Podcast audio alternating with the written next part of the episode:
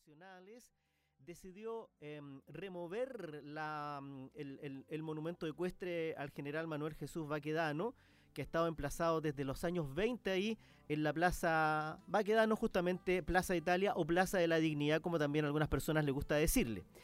Para hablar de este tema, y sin tratar de hacer un juicio de valor, si está bien o mal que saquen el monumento, vamos a conversar en los próximos minutos acerca de quién fue Manuel Jesús Baquedano. Don Mauricio Pelayo González, ¿cómo está? Gusto en saludarlo. Hola, don Jaime, ¿cómo está? Bien, ¿y usted? Aquí un poquito triste, un poquito feliz, con sentimientos encontrados, pero, pero bueno, es lo que hay nomás. Mire, para entrar en contexto, y bueno, eh, eh, para nadie es un misterio que nuestro país está absolutamente polarizado recién vivimos una situación un poco tensa acá en la radio con, esto de la polarización que existe. Eh, yo quisiera compartir con usted un pequeño texto que me lo enviaron y que he visto que muchas personas lo han compartido miles de veces y em, para entrar en, el contexto dice así, eh, yo nunca antes supe quién era el general Baquedano hasta llegué a pensar que era algún héroe, pero ahora cada vez que alguien atenta contra la capa de pintura de su monumento, porque nadie ha podido dañar el bronce, voy aprendiendo más y más de este siniestro personaje. Cuando cierta clase de personas lo defienden a brazo partido, tildando de antichilenos a quienes dañaron un poco la pintura, salta una persona entendida en nuestra historia que aporta nuevos datos acerca del general Baquedano y nos informa por las redes sociales, ahora sé que Baquedano fue culpable de miles de muertes y todo tipo de abusos contra personas inocentes que produjo un verdadero genocidio con el pretexto de pacificar la Araucanía. Lo que él hizo hoy día se llamaría violaciones a los derechos humanos.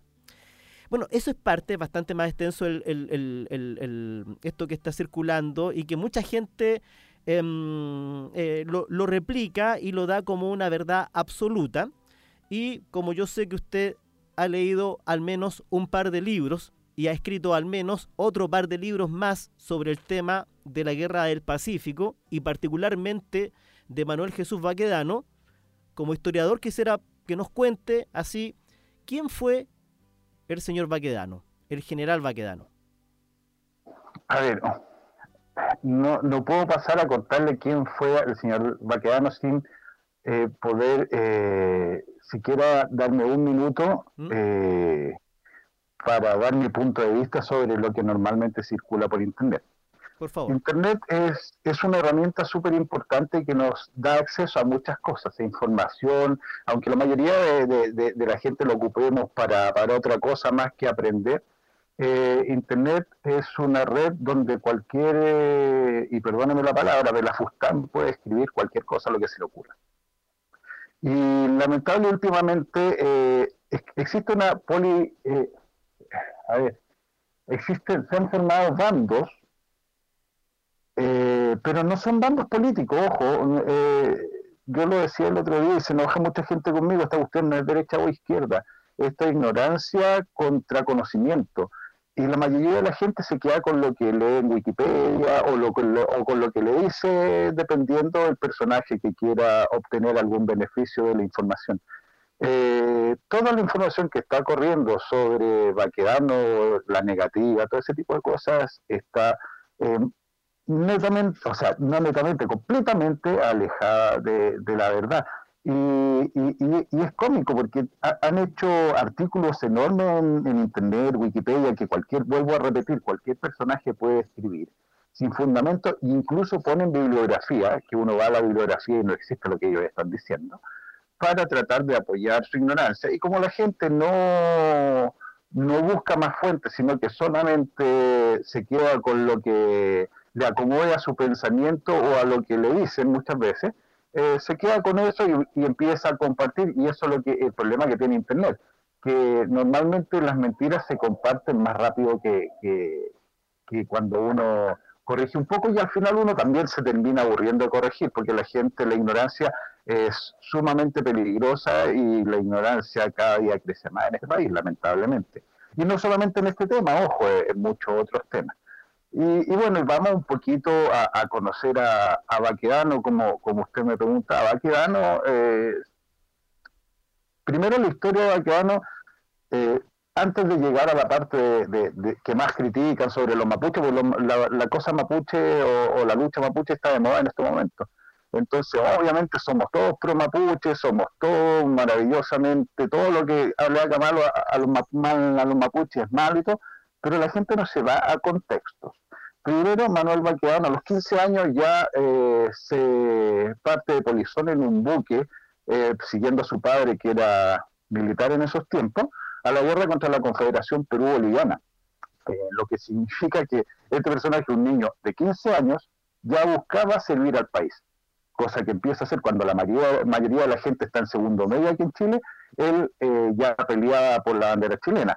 Eh, después, bueno, tiene una carrera eh, en, las en las distintas etapas del país. Hablemos de un país que se estaba recién formando eh, y no es una cosa más tan global como, como, como ahora, que, lo vemos todo por internet o, todo se sabe o todo está, está escrito. Recordemos que nosotros somos un país que tenemos un poquito más de 200 años solamente y durante todo el año, los años de 1800 se, se tuvo eh, que hacer eh, eh, distintas cosas para ordenar el país. Revoluciones del 51, del 49, en los cuales obviamente como, como militar Manuel Baquedano tenía que participar. Y si lo ven, siempre estuvo del lado del gobierno, incluso en una de las revoluciones estuvo contra eh, las tropas que comandaban su propio padre que estaban contra la constitución. Eh, creo que eso deja más que claro que el país para él estaba por sobre, incluso con su familia, y, su padre que, era su héroe, su, su principal referente. Eh, si uno va a, la iglesia, si no, mal no recuerdo la iglesia de la Merced, al centro, en el centro de Santiago, está la lápida donde está enterrado Fernando Baqueano, su padre, dice, al general Fernando Baquedano, su hijo Manuel. Así de humilde era este personaje. Estamos hablando de, un general victorioso, invicto, que comandó cinco acciones de guerra importantes contra dos enemigos extranjeros y en el extranjero ganó las cinco batallas y más encima llega a Chile, le ofrecen todos los partidos políticos querían que él fuera sus candidatos, él les dijo que no a todos, entierra a su padre, firma ni siquiera con un grado, sino con el nombre Manuel. Entonces, venía ahora a estos, en estos tiempos a tratar de denigrar, solamente por, por un, eh, a ver, por, tratar de, ganar rédito, o tratar de ser, de obtener más likes, o tratar de ser más choro, más simpático, encuentro una falta de respeto, una ignorancia supina y, estamos medio sonados en ese aspecto. y el punto más importante que yo creo porque eh, el resto de la historia le importa un bleo, le importa un bleo que este caballero, que Manuel Jesús Baquiano, cuando se muera, haya dejado en su testamento que se vendieran todas sus propiedades, todos sus campos y todo, y su plata se la repartiera entre sus soldados y entre las viudas de sus soldados. Eh, muy distinto a lo que la mayoría de, estos pasquines dicen en internet, que, no se preocupaba de sus soldados. O tampoco, ¿para qué lo voy decir? Que también en los mismos pasquines que me, está, me, comentaba usted, pues yo lo leído todo, decían que, el mismo Manuel Jesús Baquedano había entrado a Lima violando y matando, cosas más lejos de la verdad, porque existen sumarios y documentos que acreditaban que al que hizo desmanes fue juzgado a los soldados chilenos, lo juzgó tan, tan fuerte como los soldados peruanos, y el mismo alcalde Rufino Torrico y la sección diplomática de, de los países que ocupaban Lima eh, pidieron por favor a Baquedano el día 16 que ocupara Lima con su ejército, porque las tropas que habían arrancado de, de la batalla de Miraflores el 15, tropas peruanas, ya llevaban varios, varios ratos saqueando y destruyendo la capital. Así que si es que Chile, o sea, el general de Baquedano hubiera sido el encargado de eh, hacer todas las cosas malas que dicen los libros, los mismos peruanos y extranjeros no hubieran pedido por favor que ingresara con su ejército para poner orden a un país que se estaba quemando de punta a punta. Y, vamos a la parte que más les molesta a la gente, que es la parte mapuche. Recordemos que estábamos en Chile, el contexto histórico de Chile que tenía problemas con los mapuches. Los mapuches en ese tiempo, al igual que ahora muchas, eh, eh, muchas secciones del pueblo mapuche, eh, no, no, estaban de acuerdo con, con Chile y no se consideraban chilenos. Y el ejército chileno, como siempre, normalmente es enviado por los políticos. los políticos siempre también salen libres de polvo y paja cuando dejan alguna embarrada y los que tienen que dar el pecho a las balas y a las críticas siempre es el ejército.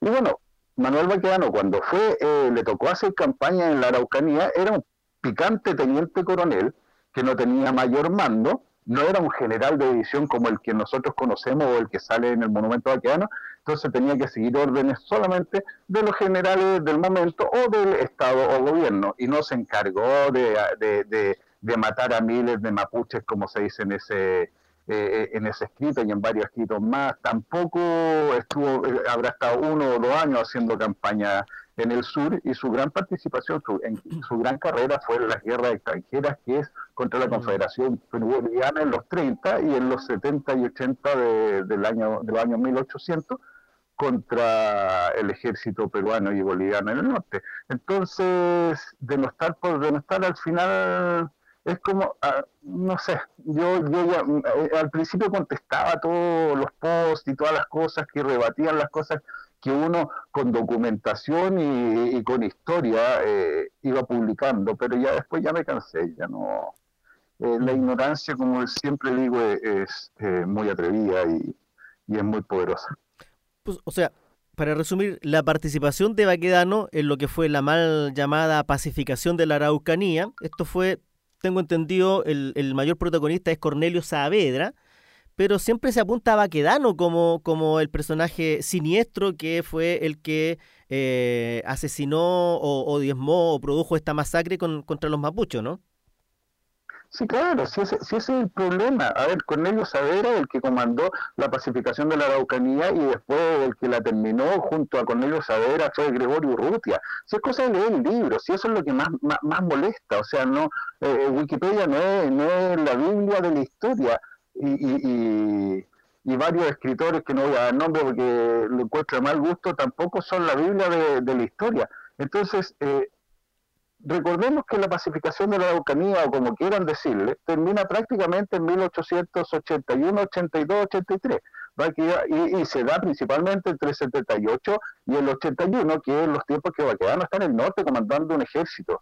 Llega a Chile y prácticamente cuelga los zapatos, porque aunque siguió un tiempo en el ejército, no, no era lo mismo. En ese tiempo tampoco existía lo que nosotros conocemos ahora como el comandante, el jefe que servía, o sea, que mandaba eh, todos los ejércitos de Chile. Baquedano no fue comandante en jefe en la Guerra del Pacífico, fue comandante en jefe del ejército expedicionario, que es el que comandó en eh, territorio peruano, pero acá existía un comandante jefe del ejército del sur, un comandante del ejército del centro, y, sobre todo eso estaba en ese momento Cornelio Saavedra. Entonces, obviamente nadie conoce a Cornelio Saavedra y no hay ningún monumento que quieran votar, entonces obviamente no les sirve el personaje Cornelio Saavedra, así que se lo saltan y buscan a, un personaje que, que, sí está en la palestra en este momento y que han tratado de votar y no han podido y, lamentablemente no, no, tienen conocimiento como para, para, enfrentar la otra. Y eso es lo que da pena, que la gente eh, no ni siquiera ponga en duda lo que le están obligando a creer. Si ese es el problema, nada más que eso. Mm. Baquedano y la Guerra del Pacífico, que eh, obtiene la victoria a nuestro país sobre Perú y Bolivia. Y, claro, em, la anexión de estos territorios permitió que nuestro país, em, que en ese tiempo no se sabía que estaban todas estas minas de cobre y toda esta riqueza, que, que al final y hasta el día de hoy el cobre, como se dice, sigue siendo el sueldo de Chile y este también, tal vez es el aporte más importante que deja la guerra del Pacífico, la, victoria chilena sobre los peruanos y bolivianos y la anexión de estos extensos territorios en la que Baquedano, ¿cierto? Ahí incluso llegó hasta Lima. Eh, y, y, claro, mucha gente dice, pero ¿cómo? Claro, cuando uno mira la historia con los ojos del siglo XXI, algo que ocurrió en el siglo XIX, dice, pero ¿cómo esto se ganó así en una guerra? Y yo tengo entendido que las fronteras del mundo entero se han forjado a través de conflictos bélicos. Es como em, que, mucha gente dice que, hay que ser buenitos, ¿cierto? Para, eh, no sé, llevarnos bien con los vecinos. En el contexto de esa época, el rol de Baquedano es fundamental en la victoria chilena, ¿o no? Sí, claro. O sea, a ver, la guerra y la frontera han cambiado desde que existe el hombre por la guerra. Se eh, eh, el ser humano es un, eh, es un personaje de conquista y eso va a seguir pasando. O sea, basta con que uno se descuide y ya ni siquiera han disparado un tiro, pero ya nos quieren quitar mismo Argentina parte de la Antártica. Entonces, ojo con eso. Si acá es recómico, porque uno tiene que toda la historia tiene contextos y se tiene que ver con respecto a cómo era en esa, en esa época. Eh, muchos hablan, no, que nos trajimos los libros de Lima. Los libros de Lima estaban acá en la biblioteca, nadie los leía, ni siquiera los prestaban y se, se podían devolver cuando quieran. Eh, Inglaterra, eh, ¿cuántos países de Europa nos llevaron las cosas de todo el resto de los países? Y eso era, era una cosa eh, que se estilaba en la época. Y bueno, para Latinoamérica tampoco era distinto. Y antes, recordemos que los mapuches no eran originarios tampoco de acá, vienen de Argentina, entonces tuvieron que sacar a alguien de sus territorios y de sus tierras para, para ponerse, así como los incas trataron de sacar a los mapuches, eh, etcétera, etcétera, etcétera. O sea, en la historia del hombre eso ha pasado en todos lados. Y Baquedano, el mismo Baquedano con sus soldados de ese entonces, que logró todas las riquezas que nosotros tenemos hasta el día de hoy, porque claro, el cobre se supo después que estaba en esos terrenos, pero nosotros ganamos las riquezas del salitre, que eran el sueldo de Chile también, hasta eh, que se nos ocurrió declararnos neutrales y se inventa el salitre sintético eh, a, principios de, de 1900. Eh, pero antes de eso, gracias a los veteranos y a los, y a los soldados, eh, Chile también empezó a subir y a ser prácticamente potencia porque teníamos el monopolio del salitre, lo que los mismos eh, políticos que hoy día rasgan vestidura por todo, eh, por todo lo que ocurre, fueron los que inventaron una guerra fratricida en 1891 para enfrentar a, a Chile. para repartirse las ganancias, porque al final se las terminan repartiendo y el soldado es el que paga el pato. Y bueno, después viene el cobre, o sea que también se lo debemos a Baquedano y a su gente. Y ojo, o sea, Baquedano y su gente, 80.000 chilenos que pelearon en la guerra del Pacífico, de los cuales la mayoría son pueden ser bisnietos o tataranietos o abuelos de los mismos especímenes que hoy día quieren destruir el país.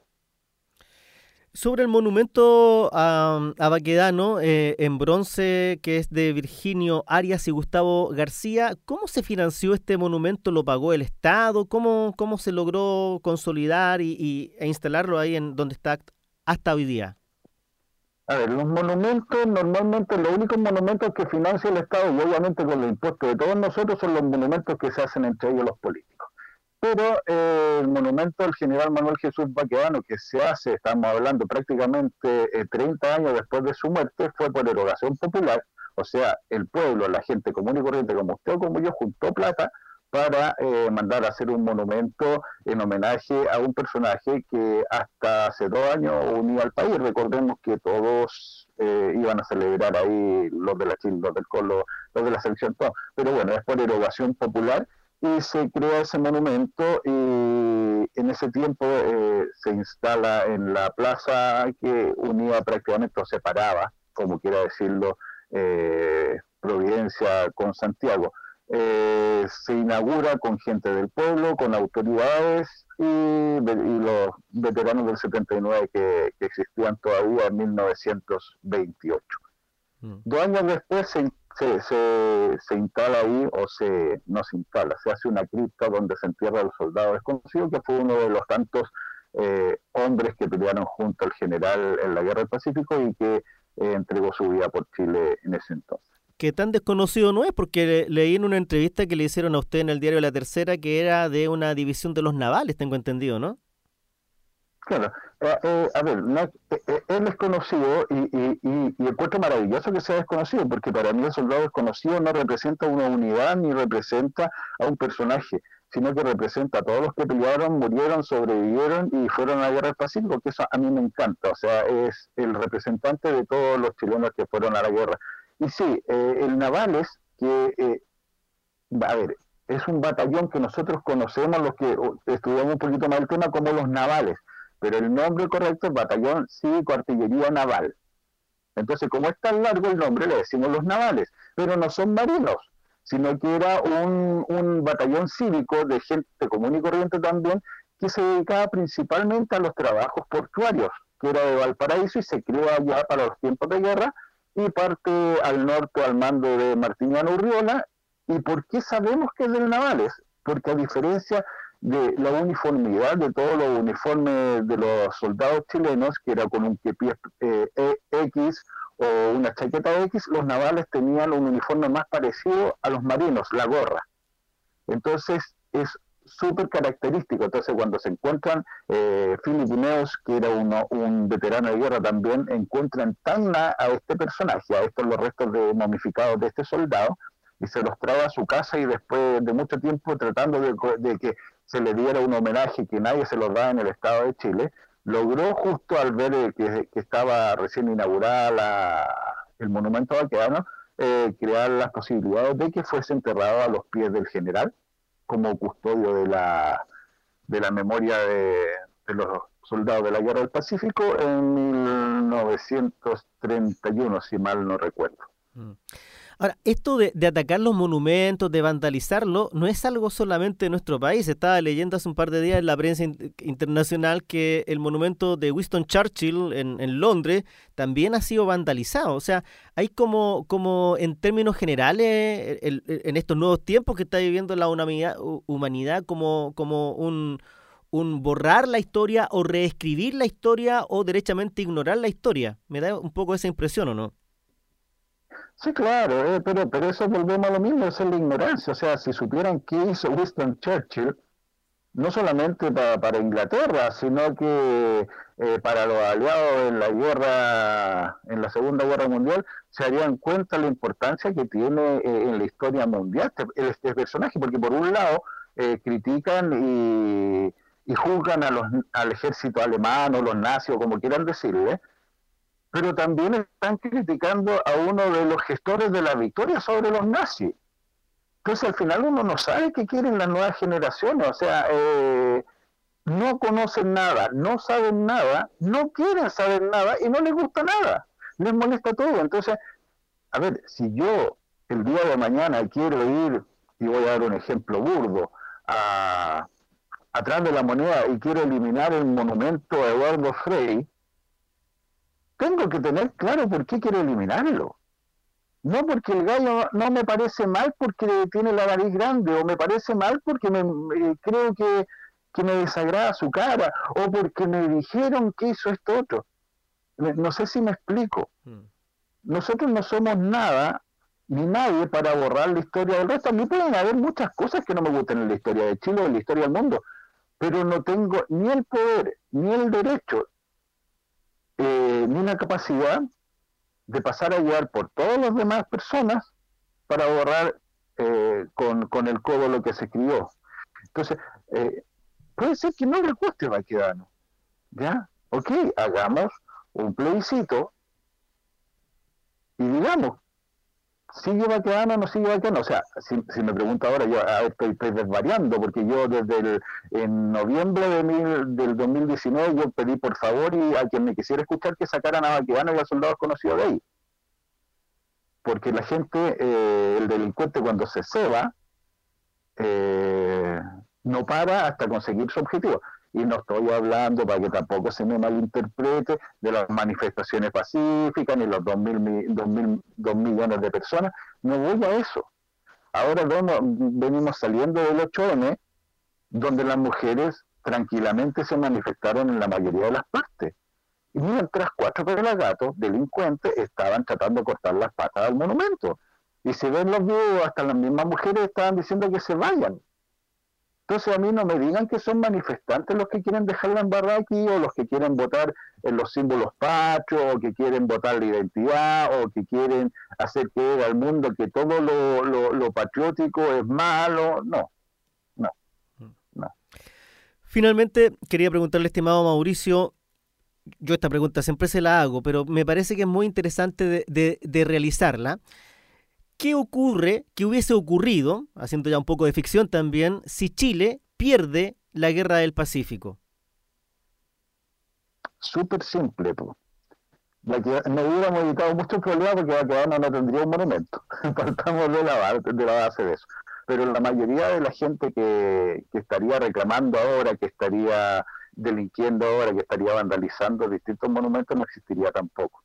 Serían argentinos, serían peruanos, serían bolivianos, porque la repartija de tierra ya estaba lista, y no es antes de, empezar la guerra, porque recordemos que Argentina se iba a unir al tratado contra Chile que tenía Perú y Bolivia, y obviamente que hasta Coquimbo se iba a quedar entre Perú y Bolivia, y porque ojo, Antofagasta iba a ser repartido para el Perú, para que Perú quedara con el monopolio salitre, hasta Coquimbo iba a ser boliviano, y le puedo apostar que todo el sur, no solo la Patagonia, que nos usufructuaron por, por problema, por falta de pantalones de los políticos de ese, entonces, eh, Argentina se hubiera quedado por lo menos, por lo menos hasta Concepción, o sea, seríamos, tendríamos como cuatro regiones nomás, seríamos un país muy, muy, muy, muy, muy, muy, muy, muy pobre. Y y no tendríamos todo lo que hemos conseguido hasta ahora, ni las nuevas generaciones hubieran podido lograr estudiar, ni tener su casa propia, ni tener su auto, ni nada de eso. Y, aunque suene fuerte, ¿ah? aunque sea ficción, pero todo lo que tenemos hasta ahora, todos los avances, toda eh, la estabilidad que teníamos en un país hasta hace un par de años, se lo debemos a los veteranos del 79. Es así de siempre. Y el que no lo crea, es cosa que lea. No le pido que lea mis libros hay cientos de libros más del tema. Ahí va a encontrar la verdad, nada más. Pero no Wikipedia ni Facebook, a no ser que Facebook sea alguien reconocido que sabe del tema. Bien, Mauricio Pelayo González, quiero agradecer la gentileza de conversar con Radio San Joaquín, de entregarnos esta visión histórica sobre el personaje del general Manuel Jesús Baquedano, la implicancia que todo esto tiene y bueno, concluir con, con, lo que hubiese ocurrido si, si, si Chile hubiese perdido esta, esta guerra. Eh, como siempre, si hay personas más interesadas en conocer, eh, cuéntenos su, su, su, sitio web, sus redes sociales, eh, para los amigos y amigas que quieran conocer más acerca de la Guerra del Pacífico. Bueno, yo tengo mi sitio laguerradelpacífico.cl que, se la mantengo siempre, que está un poquito, hay un poco de, o sea, hay bastante historia de la guerra del Pacífico, pero yo siempre voy en Facebook, estoy escribiendo en Instagram principalmente en este momento, claro, eh, me voy a todo, con todo, con la historia de Baquedano, porque creo que es necesario que la gente eh, lo conozca, aunque el monumento se vaya, que, y vuelvo a decir que yo estoy totalmente de acuerdo con que el monumento se vaya, pero no eh, no estoy de acuerdo porque no lo merezca, sino que no estoy de acuerdo con que el día de mañana lo voten. Entonces es mejor sacarlo y que no siga galopando por otros lados a que sus propios, a los propios nietos o bisnietos de sus soldados eh, lo traicionen y lo voten. O sea, para mí lo único que espero nomás es que, es que todo resulte bien, que el país ande y que el día de mañana nomás se, se, den cuenta que hay cosas eh, importantes en nuestra historia que no se pueden borrar con el codo. Así que no, todo lo que sea historia, historia seria, siempre bueno. En mi Facebook todo es público, no, oculto nada. El que quiera entrar a leer puede entrar a leer todos mis artículos, todo lo que escribo, no hay ningún problema. Y, bueno, y, como siempre digo, un hombre solo muere cuando se lo olvida y a los veteranos de 79, que son los que les debemos lo que Chile soy, no podemos olvidarlo jamás. Muchas gracias, Mauricio Pelayo González. Un agrado conversar con usted. Que esté muy bien. Hasta pronto. Muchas gracias y mucho éxito en lo que viene para usted. Muy gentil. Ahí estaba entonces esta conversación con el historiador Mauricio Pelayo González sobre este tema que está eh, en la controversia porque tengo entendido que mañana a las 5 de la madrugada va a ser retirado el monumento ecuestre a Baquedano. Una pausa y ya estamos de regreso.